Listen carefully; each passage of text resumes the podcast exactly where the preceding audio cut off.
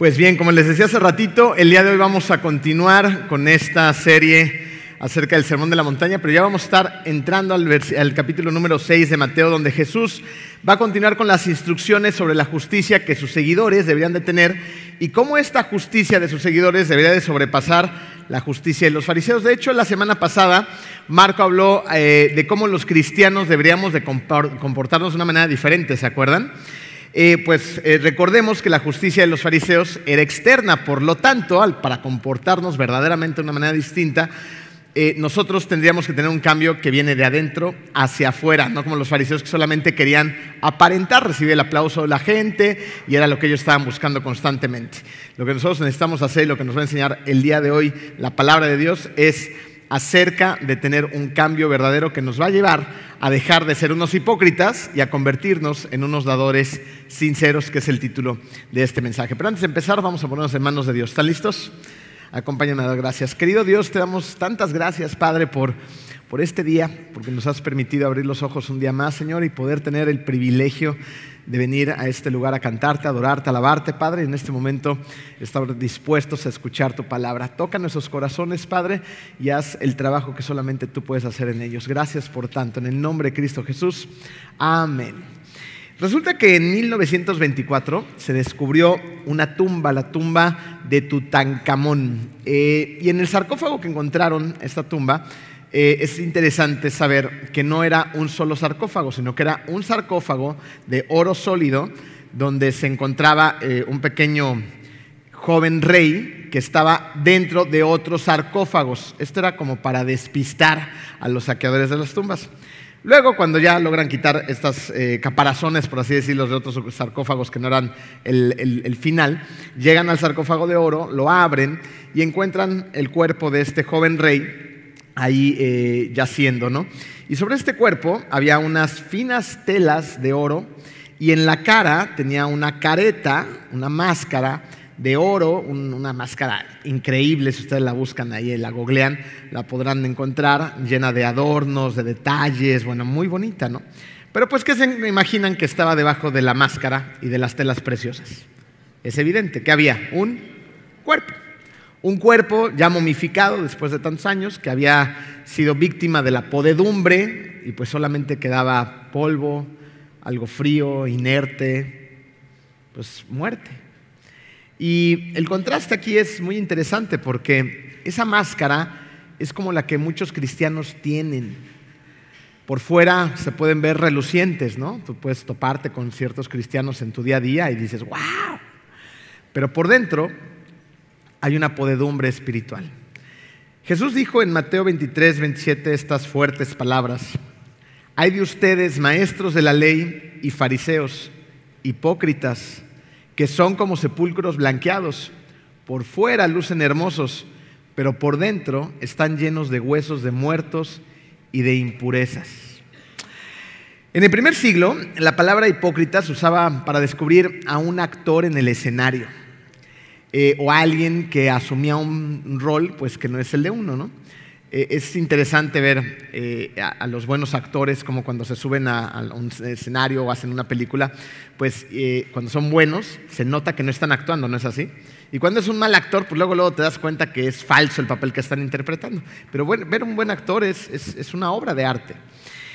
lo triste de esto es que muchos cristianos nos convertimos en algún momento de nuestra vida en, en maravillosos actores en el cual nos metemos en un papel que no es el nuestro, que no debería de ser el nuestro, y vamos actuando dependiendo del lugar en donde nos encontremos. Fingimos ser otras personas, depende del círculo social donde estemos, y nos convertimos también en unos hipócritas. Por eso le dijo a Jesús, eh, Jesús le dijo a sus discípulos las siguientes palabras que es las que vamos a estudiar el día de hoy en Mateo 6, 1 al 4. Cuídense de no hacer sus obras de justicia delante de la gente para llamar la atención si actúan así, su Padre que está en el cielo no les dará ninguna recompensa. Por eso, cuando des a los necesitados, no lo anuncies al son de trompeta como lo hacen los hipócritas en las sinagogas y en las calles, para que la gente les rinda homenaje. Para esto lo hacían.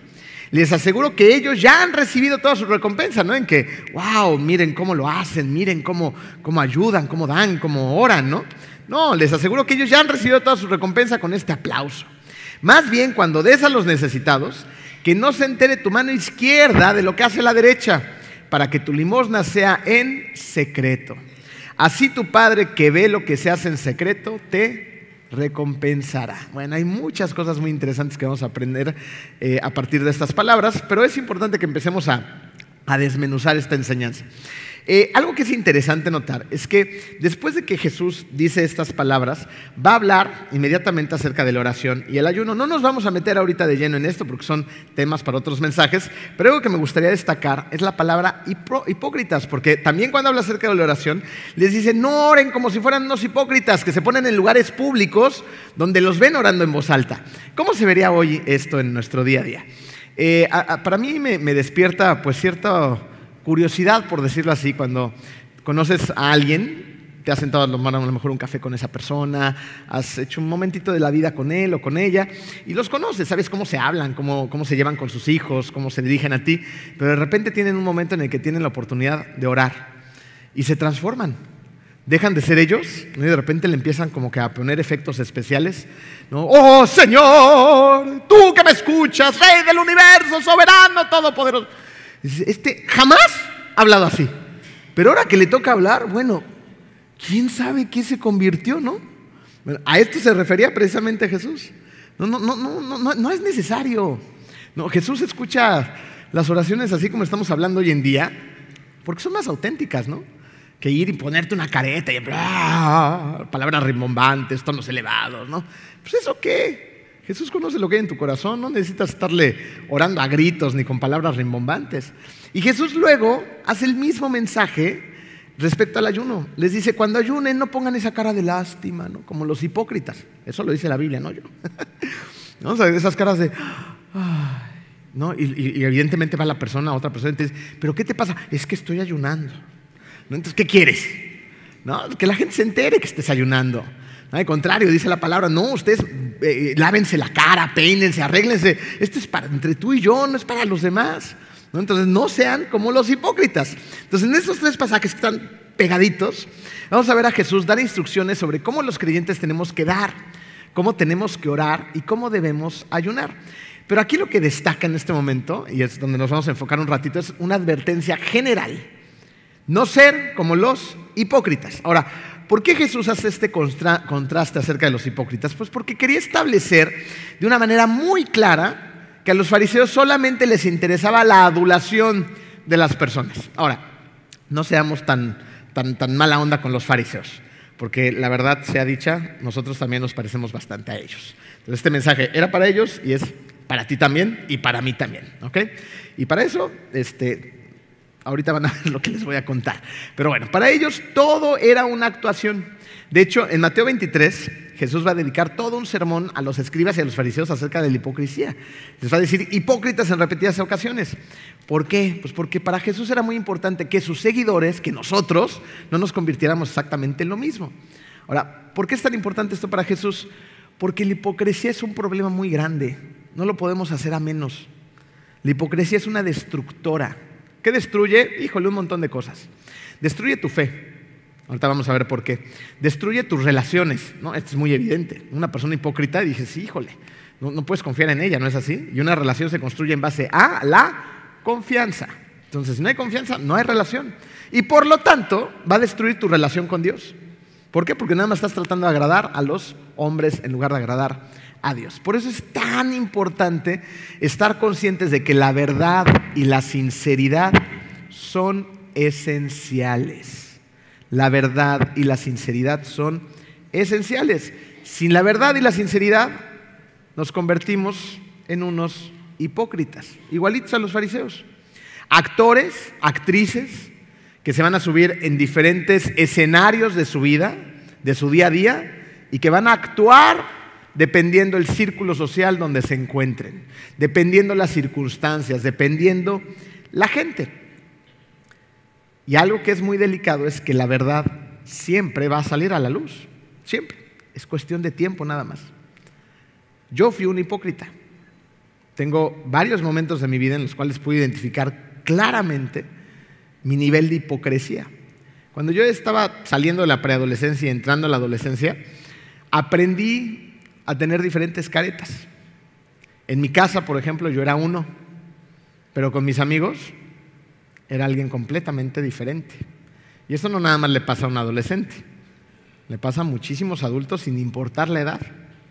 En casa mis papás creían que yo no rompía un plato, casi casi levitaba de espiritualidad. Niño obediente, bien portado, puntual, recogía mis cosas, pero nada más salía con mis amigotes. Y bueno, me convertía en alguien completamente diferente. En la casa yo decía una grosería jamás, pero las groserías con los amigos pues eran comunes. Y entre más groserías decías, entre más tonterías hacías, entre más llamabas la atención, pues más aplausos recibías. Y a mí me gustaba que me adularan, me gustaba el aplauso y cada vez me gustaba más. Entonces, aprendí de alguna manera a montarme en ese escenario, a ponerme la careta con mis amigos y luego me fui metiendo en el papel. Empecé a perder mi identidad y empecé a convertirme en otra persona que yo no era. Llegó un momento en que ya me, empezó a costar trabajo quitarme la careta de los amigos para meterme en la careta de la casa y de la iglesia, porque en la iglesia también me comportaba, sabía cómo comportarme en la iglesia, como muchos cristianos también. Pero nada más salía de la iglesia y también me convertí en otra persona. ¿Conocen alguno así? Muchas veces hay que voltearse a ver a sí mismo para darnos cuenta que en algunas ocasiones ahí hemos estado o estamos. Tú podrías pensar, ay, no seas exagerado, ¿no? La mayoría de las personas hacen eso, es parte de la vida. Comportarte, pues a donde vayas, haz lo que vieres, ¿no son dichos del mundo? Pero eso es parte de un mundo caído. Y como seguidores de Cristo, no deberíamos de tener caretas, deberíamos de ser personas, deberíamos ser discípulos, deberíamos ser hijos e hijas de Dios auténticos. Ser discípulos fieles, obedientes y leales a Dios siempre. ¿Escucharon esa última palabra? Leales a Dios siempre. Una persona que es una hipócrita no es una persona leal. Como yo me convertí en un hipócrita, en un buen hipócrita, mis papás pues no se alcanzaron a dar cuenta la clase de hijito que tenían en casa, en quién me estaba convirtiendo. Y cada vez me estaba alejando más y más y más de, esos, de ese muchacho que ellos pensaban acerca de mí. Me convertí en un joven que disfrutaba de los excesos, y esto incluía alcohol y muchas cosas más. Y llegó un día en que tuve consecuencias, las consecuencias me alcanzaron. Metido en ese rol, en ese papel, empezaba a hacer cosas que no debía de hacer y tuve un accidente muy fuerte, ya se los he contado, no voy a entrar en detalles, pero el resultado fue que perdí dos falanges de la mano derecha, y fui sometido a más de cinco cirugías de reconstrucción que fueron muy dolorosas, muy largas y muy complicadas. ¿Con qué necesidad? ¿Con qué necesidad? Y esas son las cicatrices físicas, pero pues también quedaron cicatrices emocionales en el corazón, en el corazón de la gente que hacía la vida conmigo, ¿no? Muy profundas. ¿Con qué necesidad? Pues porque era muy importante para mí el aplauso y estaba dispuesto a pagar el precio. No sabía cuál era el precio, es la verdad. Si hubiera sabido todo lo que me iba a pasar, a lo mejor me hubiera detenido.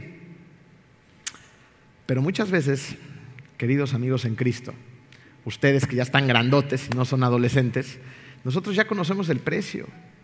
Y aún así estamos dispuestos a ponernos una careta dependiendo del lugar donde nos encontremos.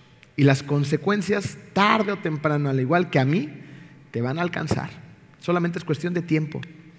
Así que vamos a empezar a hacernos preguntas fuertes, que espero que nos hagan recapacitar y acercarnos cada vez más al amor de Cristo. De manera introspectiva, nadie va a tener que levantar la mano ni pasar a dar su testimonio, tranquilos. ¿Eres un hipócrita?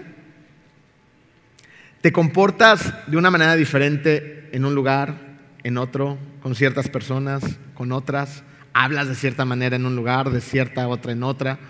¿No? Haces cosas que no haces en un lugar, pero en otro sí. O, te la voy a poner todavía un poquito más complicada. ¿Cómo te va cuando estás a solas? ¿Cómo? Fíjense, un hipócrita es alguien que actúa de una manera y a propósito vive de otra. Yo hice eso. Exactamente eso. Me comportaba de una manera en mi casa y en la iglesia y a propósito me comportaba de otra en otros lugares. ¿Qué más es un hipócrita? Un hipócrita también es alguien que le dice a los demás, no, es que deberías hacer la vida de esta manera o de aquella, esto, el otro, te aconsejo, ¿no? Y, y viven de una manera completamente diferente. O sea, no hay congruencia en lo absoluto. No sea chismoso y bueno. que les cuento, no le digas nada a esa persona. Pues, ¡ah! ¿No? Aprende acerca de finanzas. Si tu vida financiera es un caos, no seas infiel. Y bueno, eres un infiel de lo peor, ¿no? El ojo alegre por todas partes. O sea, esa es hipocresía. Personas que dicen lo que los demás tienen que hacer, pero ellos no son capaces de hacerlo ni les interesa hacerlo. La hipocresía es cuando lo que dices que crees no afecta tu ética de trabajo, no cambia tu manera de tratar a los demás, no afecta tu manera de hacer la vida. Es cuando, cuando dices que crees en Dios, pero no haces lo que le agrada a Dios. Esa es la hipocresía. Vivir con caretas y cambiarlas de un entorno a otro. Y la verdad va a llegar. La gente se va a dar cuenta quién eres realmente con el paso del tiempo y entonces todo se va a empezar a caer. entonces, Vamos a poner manos en el asunto y vamos a dejar que Dios haga la obra en nosotros. Ahora, vamos a ver el contraste. ¿Qué dice la Biblia acerca de la sinceridad? El apóstol Pablo dijo en 1 Timoteo 1.5, le da este consejo a Timoteo porque Timoteo le va a hablar a, a algunas personas y entonces Pablo le dice, tienes que hacerlo así para que el amor brote de un corazón sincero de una buena conciencia y de una fe honesta, que hay tres elementos muy interesantes. El amor solamente va a brotar cuando hay un corazón que es sincero, cuando hay un corazón honesto, un corazón de verdad, ¿no? Que proviene de una buena conciencia. Eh, eh, aquí un paréntesis muy rápido. Eh, esta frase me gusta utilizarla constantemente porque creo que es muy importante. Piensa en lo que piensas, una conciencia buena. ¿En qué estoy pensando? Estoy pensando en las cosas dignas, en las cosas buenas de parte del Señor, o, mi mente se va, bueno, pues cuando se vaya, agárrala y tráelas al, redil.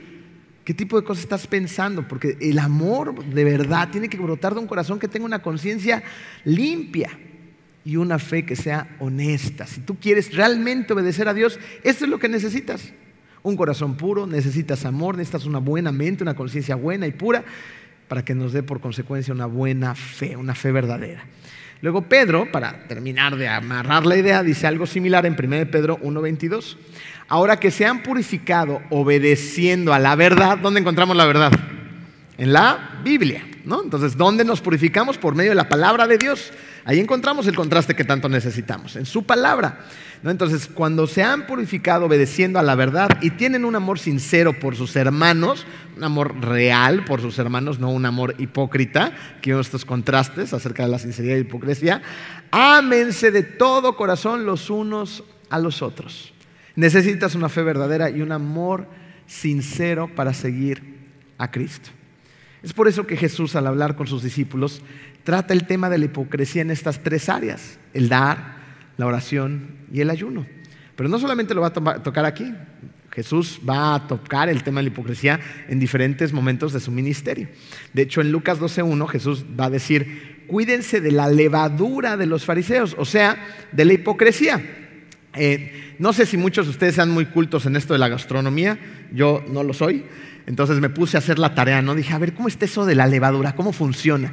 ¿No? Yo solamente sé que le echan una cosa a la masa y crece. Entonces resulta que la levadura está compuesta por hongos microscópicos. ¿Y saben lo que hacen estos hongos? Es muy interesante porque estos hongos se van a encargar de realizar la descomposición, se van a descomponer el azúcar y los carbohidratos a través del proceso de la fermentación. Y entonces, cuando tú pones levadura en una masa, la masa que hace se infla, ¿no? O sea, crece y obtienes lo que estás esperando. Bueno, Pablo ahora en 1 Corintios 5, 6 va a decir, un poco, un poquito de levadura fermenta toda la masa. No necesitas ponerle mucha levadura, ¿no? La, cantidad exacta, ¿no? Un poquito de levadura, échasela y vas a ver cómo la masa va a empezar a crecer. Cuando tú haces esto, la levadura va a afectar toda la masa. Y la hipocresía, aquí Jesús la está utilizando, pues, la, perdón, la levadura, precisamente para dejarnos esta ilustración muy clara. Si tú pones un poquito de hipocresía, no la puedes encajonar en un área de tu vida, ¿te das cuenta? O sea, la hipocresía va a terminar permeando toda tu vida, por completo. Tú puedes creer, bueno, es que Emilio, tú no sabes la naturaleza de mi trabajo. En mi trabajo, pues sí se necesita cierto nivel de hipocresía, porque pues así es. Todos se comportan de esta manera, hay que vender el producto, hay que ofrecer el servicio, lo que sea, y, no podemos ser sinceros en su totalidad. No podemos ser auténticos por completo, porque si no, no sale. Bueno, si tú crees estas mentiras, porque son mentiras, esa hipocresía, eso poquito por aquí, eso poquito por allá, va a empezarlo a permear todo. ¿Y sabes qué se va a empezar a descomponer? Tu corazón. Tu corazón es el que se va a empezar a descomponer. Un poquito de levadura afecta a toda la masa, un poquito de hipocresía afecta tu corazón. Fíjense, ahora vamos a Juan 5.43, 5.44, perdón. Aquí Jesús va a explicar cómo se puede destruir la fe o cómo se puede obstaculizar, ¿no? Y, de repente viene un grupo de personas a él y él eh, les va a preguntar lo siguiente. ¿Cómo va a ser posible que ustedes crean si reciben gloria unos de otros, pero no buscan la gloria que viene del Dios único? Esto es muy interesante porque buscar la gloria o la aprobación de los demás o estar buscando el ser visto y el aplauso de la gente en lugar del de Dios nos va a convertir en personas hipócritas. ¿Por qué? Por algo muy simple. La palabra dice que no puede servir a dos amos. ¿Se acuerdan? No puede estar sirviendo al dinero y a Dios. No puede estar sirviéndole a la gente y a Dios. Con uno vas a quedar mal. Y la verdad es que estamos muy acostumbrados a, quedar, quedar, a querer quedar bien con la gente, ¿no? O sea, queremos que, las demás personas nos admiren, nos reconozcan, nos aplaudan, ¿no? nos destaquen, nos, nos eleven. Pero cuando hacemos esto, el mundo va en una dirección y Dios va en otra por completamente diferente. Entonces, ¿dónde tenemos que centrar nuestro corazón? En la voluntad de Dios. Queremos que Él reconozca nuestro corazón, no la gente. Queremos que Él nos note, no la gente. Queremos ser su voluntad, no la voluntad de la gente. Eh, una pregunta que, deberíamos de hacernos es preguntarnos por qué estos líderes religiosos dejaron de tener una relación verdadera con Dios y eligieron la hipocresía y el legalismo. ¿Por qué? ¿Por qué hicieron esto? La respuesta es simple. Permitieron que la hipocresía creciera como levadura en su interior. Y al pasar esto, pues evidentemente la relación verdadera y honesta con Dios se fue desplazando. Es por esto que cada uno de nosotros debemos de considerar este enorme peligro en nuestra vida. Ahora esta es la siguiente pregunta. ¿Qué te mantiene sincero y honesto con Dios? ¿Qué? ¿Qué es lo que te mantiene sincero y honesto? Jesús va a dar la misma solución en estos tres aspectos cuando habla de dar, orar y ayunar. Vamos al versículo 4. Jesús dijo aquí, para que tu limosna sea en secreto y tu Padre que ve en lo secreto te recompensará. Lo que tenemos que hacer es mantenernos sinceros haciendo todo lo que hacemos. ¿Para quién? Para Dios. Todo lo que hacemos. Haz lo que haces para Dios. Di lo que dices para Dios. Da a los necesitados, ayuda al prójimo, ayuda a quien necesites ayudar para Dios. Ayuda a los demás y cuando lo hagas, hazlo siempre para el Señor. Si nosotros logramos enfocarnos en el Señor y no en la gente, entonces nuestro corazón va a estar en el lugar adecuado. Va a estar apuntando hacia el norte eh, verdadero. Y de esa manera vamos a estar como que evitando eh, eh, el, aplauso. No nos va a interesar más. Nos vamos a empezar a desprender de esa necesidad de adulación que tenemos. Ahora, con esto en mente, observa también cómo Cristo, en el versículo 3, vamos de regreso, va a hacer referencia a las cosas en secreto. Va a decir, que no se entere tu mano izquierda de lo que hace la derecha. Esto, gramaticalmente, esto es una hipérbole. Resulta que Jesús utilizaba hipérboles muy seguidas y tú y yo también las utilizamos. La hipérbole es una figura retórica que lo que va a hacer es exagerar un punto para destacarlo. Eh, han dicho cosas como, eh, tengo tanta hambre que me quiero comer una vaca. Es una hipérbole. Es que te he mandado como mil mensajes. Yo no conozco a algún stalker que te mande mil mensajes en un día, ¿no? A lo mejor tú sí. tu maleta pesa como una tonelada. No pesa una tonelada, simplemente está un poquito pesada. Sobre todo cuando las mujeres meten ahí hasta la secadora, ¿no? Pero bueno, estas son hipérboles, son exageraciones. Y Jesús utiliza hipérboles cuando tiene que mostrar que algo es, lo, tiene que exagerar pues, para que de plano nos quede eh, eh, clara ¿no? la enseñanza. Entonces está diciendo que tu mano izquierda no se dé cuenta lo que está haciendo la derecha. ¿Por qué es importante esto? Porque Dios ve tu corazón, pero no solamente ve tu corazón. Recuerden que Él ve los motivos de tu corazón. Entonces tú puedes estar haciendo algo, pero ahora, ¿por qué estás haciendo eso? ¿Qué es lo que te está motivando a dar? ¿Qué es lo que te está motivando a estar, a decir, a hacer, a desplazarte? ¿Qué? Jeremías 17, 9 al 10 dice, no hay, no hay tan engañoso como el corazón, no tiene remedio. ¿Quién puede comprenderlo? Yo, el Señor, sondeo el corazón y examino los pensamientos para darle a cada uno según sus acciones y según el fruto de sus obras. Entonces, es claro en lo que está diciendo el mensaje ¿no? de la palabra de Dios. Yo, el, el Señor, sondeo el corazón, examino los pensamientos para darle a cada uno según sus acciones y según el fruto de sus obras. Date cuenta lo que está diciendo la palabra de Dios. Él ve los motivos de tu corazón. Él ve por qué estás haciendo las cosas. Y según a esto, en esto Él te va a dar. Entonces, pon atención. Pregúntate cosas como, ¿por qué estoy dando? ¿Lo estoy haciendo para recibir la aprobación, el aplauso de los demás? ¿O lo estoy haciendo porque quiero hacer la voluntad y darle la gloria y la honra a Dios? Si tú haces esto, si dices, sí, yo lo hago para Dios, entonces tienes la motivación correcta y tienes un corazón sincero. Otra pregunta que podría venir a tu mente es decir, a ver, hace varias semanas ustedes predicaron que, también tenemos que ser la luz del mundo. ¿Se acuerdan de este mensaje estuvo muy padre? Eh, y la luz del mundo trata en, un segmento de los versículos de que tenemos que dejar que nuestras buenas obras se vean. ¿Para qué? Para que la gente conozca a Dios por medio de esas obras ¿no? y se acerque a Él. Entonces, ¿no tenemos aquí un problema? ¿No está contraindicado la, receta? Pues no, no, hay una contraindicación. ¿Por qué? Porque la motivación y el corazón debieren de estar en el lugar correcto. Te lo voy a poner así. Si tú haces algo y estás esperando el aplauso de la gente o el reconocimiento de la gente, y estás haciendo una buena obra, ¿eh? la gente se va a dar cuenta que se trata de ti. ¿De verdad quieres que la gente te vea a ti? ¿Es conveniente que la gente te vea a ti? ¿A quién deberíamos demostrar con nuestra vida? A Dios. Pero si todo se trata de mí, va a ser cuestión de tiempo en el cual tú te tropieces, te caigas, te equivoques, la riegas, es un mal comentario, hagas las cosas mal, es cuestión de tiempo nada más. Pero cuando tú estás en un lugar indicado, cuando tu corazón está en el lugar indicado y haces las cosas para Dios, para darle la gloria y la honra a Él, entonces la gente va a ver la luz de Dios a través de tu vida. Se va a acercar a Dios a través de ti por las cosas buenas que estás haciendo. De esa manera tal vez puedan ver a Dios reflejado en tu vida. Pero tiene que ser nuevamente por las razones correctas. Porque si se trata de ti, en lugar de convertirte en luz, ¿en qué crees que te vas a convertir? En oscuridad. Y además, Mantenerlo en secreto, así que nadie, nadie se entere, es muy complicado. O sea, cuando tú ayudas, a lo mejor la persona a la que estás ayudando no se entera.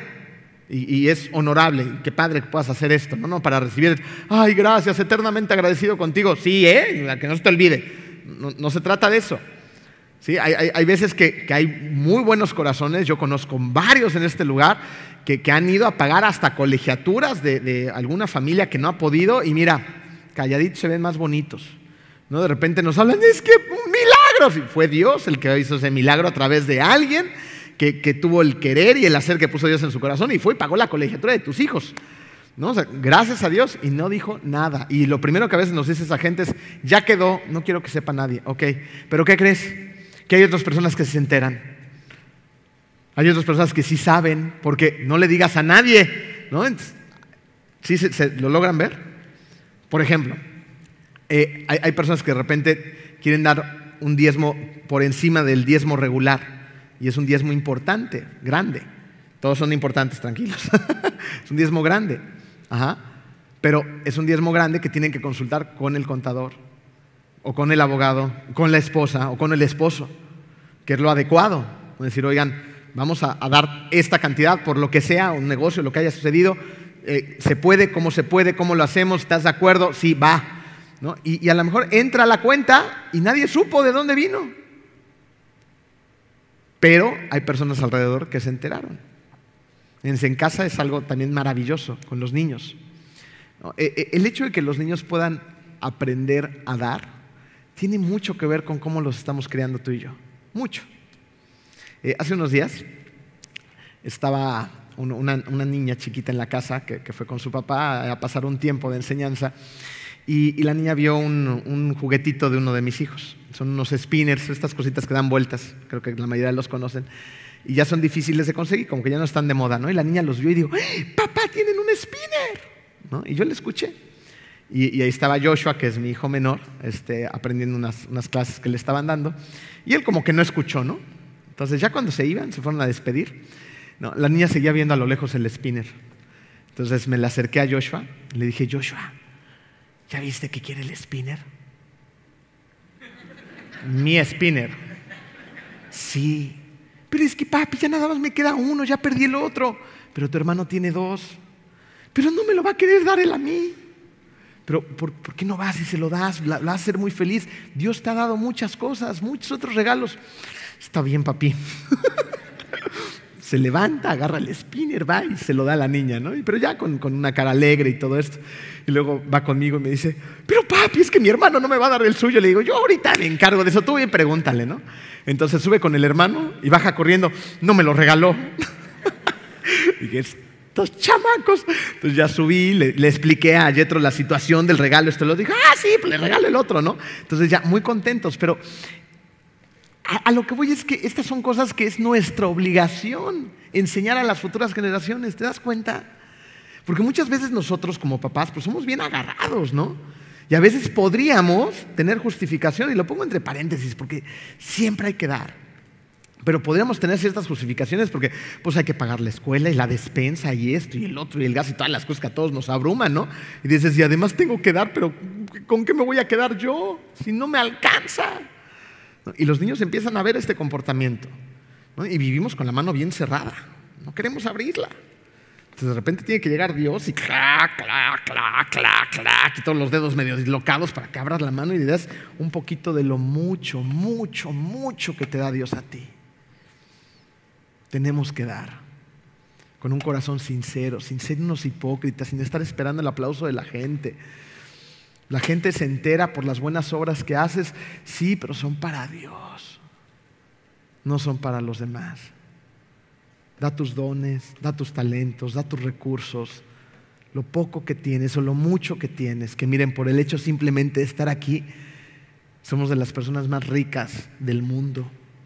Traen calzado, toda la mayoría de las personas están aquí, si no es que todos tienen un lugar donde vivir, tienen un refrigerador aunque sea chiquito, y agua caliente y algo de comer en su casa, son de las personas más ricas del mundo. Porque hay muchas personas que no tienen nada de lo que tú tienes hoy.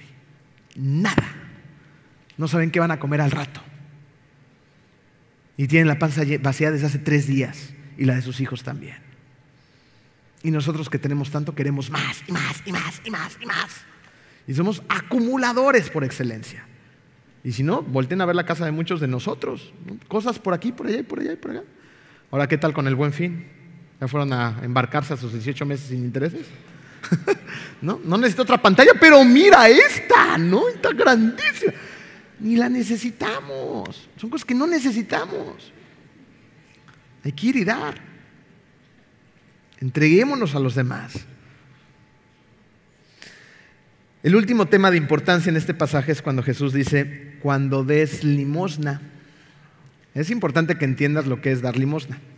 La Biblia menciona tres maneras diferentes de dar. Una es el diezmo, lo cual representa el 10% de tus ingresos que se le da a la iglesia. Jesús dijo que el diezmo es bueno y que no se debe de descuidar. La segunda manera de dar se conoce como ofrenda. Una ofrenda va por encima de tu diezmo. Quiere decir que, tú ves una necesidad, tal vez aquí mismo dentro de la iglesia, y dices, híjole, hay un misionero, una misionera que se va a ir, vale la pena que invirtamos en la expansión también del reino de Dios, ¿no? Entonces vamos a ayudar a esta persona para que pueda ir y hacer su trabajo ministerial en donde quiera que esté. No, no, no, no necesariamente solamente puede ser con misioneros, aquí tenemos un montón de cosas donde uno puede hacer esto, por ejemplo, como comercial, que viene muy a bien. Eh, yo no sé si ustedes saben, los que van llegando apenas a la iglesia este año, que cada diciembre nosotros como iglesia, Acuérdense que la iglesia somos todos, cada uno de nosotros, detectamos alguna familia que esté en necesidad. Y entonces decimos, esta persona, esta familia ahorita a lo mejor se quedó sin trabajo, les la están pasando muy mal y, no van a tener que cenar ni van a poderle dar regalos a sus hijos esta Navidad. Entonces tú los nominas, apuntas en un formato su nombre, su dirección, las edades de sus hijos, no son niño, niña, que, si es un bebito, si está más grande, para que otra persona, ¿no? se cuelgan allá afuera en un árbol de Navidad las esferas, vaya y diga, yo quiero adoptar a esa familia. Entonces, una vez que ya se logra completar el monto de esa cena, se diseña un plan y una estrategia para que el mero 24 de diciembre, aquí en la iglesia, allá abajo, estén ya listos todos los juguetes por edad, por sexo, la comida necesaria para alimentar a toda esa familia, eh, eh, con todo y postrecito, entrada, o sea, todo muy bonito. Y viene otra familia que dice, y yo entrego la cena. Entonces esa última familia va, toma la cena, se lleva la dirección, se pierde un ratito en Cancún, luego que ya encontró la casa, a menos de que estén bien dadas las indicaciones, iglesia, ¿no? es otro comercial, ¿no? Entonces llega a la casa, toca la puerta, sale la familia, salen los niños y oren con ellos cuando les entregan su cena. Den gracias. No saben las caras y los milagros que muchas veces ocurren ese día traen una tarjetita de felicitación, de Dios te ama o lo que hayamos puesto en esta Navidad y, es un apapacho al corazón. Entonces, ¿te das cuenta cómo empieza uno a dar desde el inicio del proceso? Empiezas tú a pensar, ¿quién necesita? No, ¿Cómo puedo ayudar? ¿Cómo puedo dar? A lo mejor yo no tengo el recurso, ni el tiempo o el vehículo para ir, pero sí puedo abrir los ojos y ver quién necesita algo que yo ya tengo.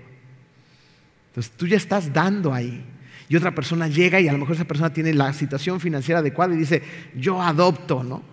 O yo adopto no a una, sino a dos o a tres o a cuatro familias. Hay gente que lo hace. Pero yo no puedo, eh, eh, ni, sé quién lo necesita, ni puedo llevarla, pero ahí están mis recursos, ahí está mi lana, listo. Y otra persona va y da su tiempo el día de la entrega de las cenas. Entonces todos en familia, en comunidad, estamos dando. Lo mismo hacemos cuando vamos a misiones. Hoy en día estamos construyendo una escuela, ¿lo sabían? Una prepa una preparatoria. Ya estamos por techar el último salón, nada más que el agua nos agüitó la fiesta hace unas semanas. Ya estamos por techar el último salón, ya les vamos a hacer sus banquetas, todo gracias a que ustedes dan. Y niños que no tienen un lugar donde estudiar en esa comunidad, en la preparatoria, tienen que ir lejísimos, ya van a tener un lugar donde estar. Entonces, demos, porque también para eso Dios también nos tiene aquí, para que demos un poquito de lo que nosotros damos. Entonces, pregúntate, soy una persona que regularmente da. Fíjate, la razón por la que Dios quiere que seas generoso es para que experimentes las bendiciones de Dios. Y, no te equivoques, ¿eh? esto no quiere decir, ay, esto ya se me pone interesante. A ver, entonces si yo doy mil, mañana amanecen dos mil en mi cuenta. no, no funciona así. Hay bendiciones que Dios te va a dar. ¿Cómo? Él las sabe y Él las va a depositar en tu vida. Pero lo que es un hecho es lo que dice la palabra de Dios. Fíjate lo que dice Lucas 6:38. Den y se les dará. Se les echará en el regazo una medida llena, apretada, sacudida y desbordante.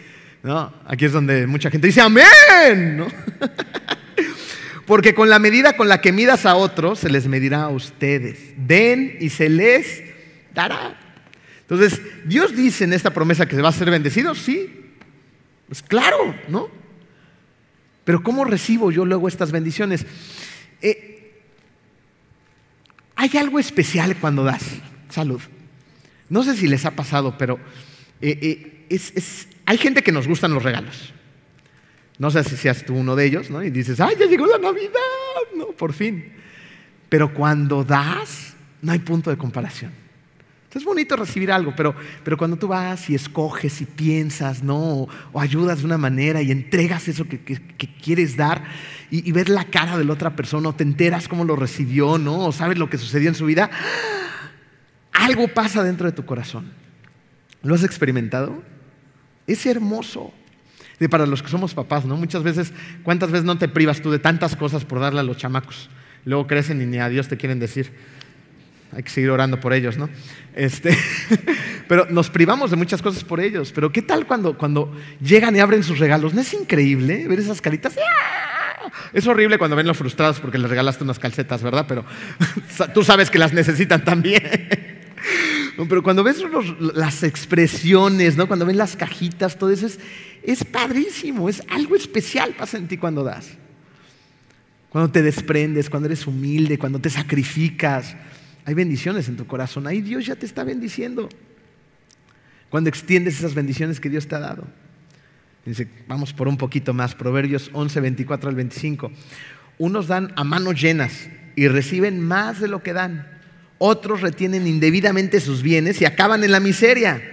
El que es generoso prospera. El que reanima a otros será reanimado. Entonces, animen, ¿me ayudan? Eso, ¿ok? démonos ánimos mutuamente para que demos. Que la palabra de Dios es clara y contundente. Uno más, Proverbios 19, 17. Salomón, un hombre tremendamente sabio. Servir al pobre es hacerle un préstamo al Señor. Dios pagará esas buenas acciones.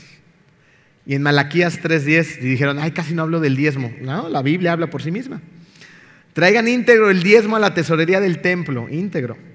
Así habla, habrá alimento en mi casa. Pruébenme en esto, dice el Señor de los ejércitos, y vean si no abro las compuertas del cielo y derramo sobre ustedes bendición hasta que sobreabunde. Si eres generoso, no solamente vas a bendecir a otros, sino que Dios te va a bendecir a ti. Jesús nos deja muy claras estas palabras en Mateo 6, donde nos ha enseñado que, que tenemos que elegir. ¿Qué es lo que tenemos que elegir? Si quieres la recompensa de los hombres, recibir un aplauso y listo. O si quieres las recompensas que el Señor nos ofrece. Recompensas que son eternas. Así es, hacia allá es hacia donde tiene que apuntar nuestro corazón, hacia la eternidad de Dios. Vamos a orar. Querido Dios, te damos tantas gracias, Padre amado. Eh, tú nos enseñas a través de tu palabra tantas cosas, Señor. Este apasionante sermón de la montaña nos ha abierto los ojos en tantas diferentes áreas de nuestra vida y así lo seguirá haciendo, Señor. Gracias, Padre, porque en este lugar hay gente que es sincera a la hora de dar, pero también sabes bien que batallamos en muchas ocasiones con la hipocresía, Señor. Quítanos esta careta, déjanos entender que no es necesaria Déjanos entender que tú eres lo importante, Señor, y que tenemos que apuntar hacia ti. No debemos de comportarnos en un lugar de manera diferente al que nos comportamos en otras, sino en todos lugares ser las mismas personas leales a ti, Señor, obedientes a tu palabra, que te aman con todo su corazón y comportarnos de esa manera en el trabajo, en la escuela, en la iglesia, en la calle, en el coche, en donde quiera que estamos, Señor. Gracias, Señor, porque tú nos das todo lo que necesitamos para lograr hacer estas cosas que para el mundo son imposibles, mas para ti todo se puede, Señor, cuando estamos en ti. Gracias por tanto. En el nombre de tu Hijo Jesucristo. Amén.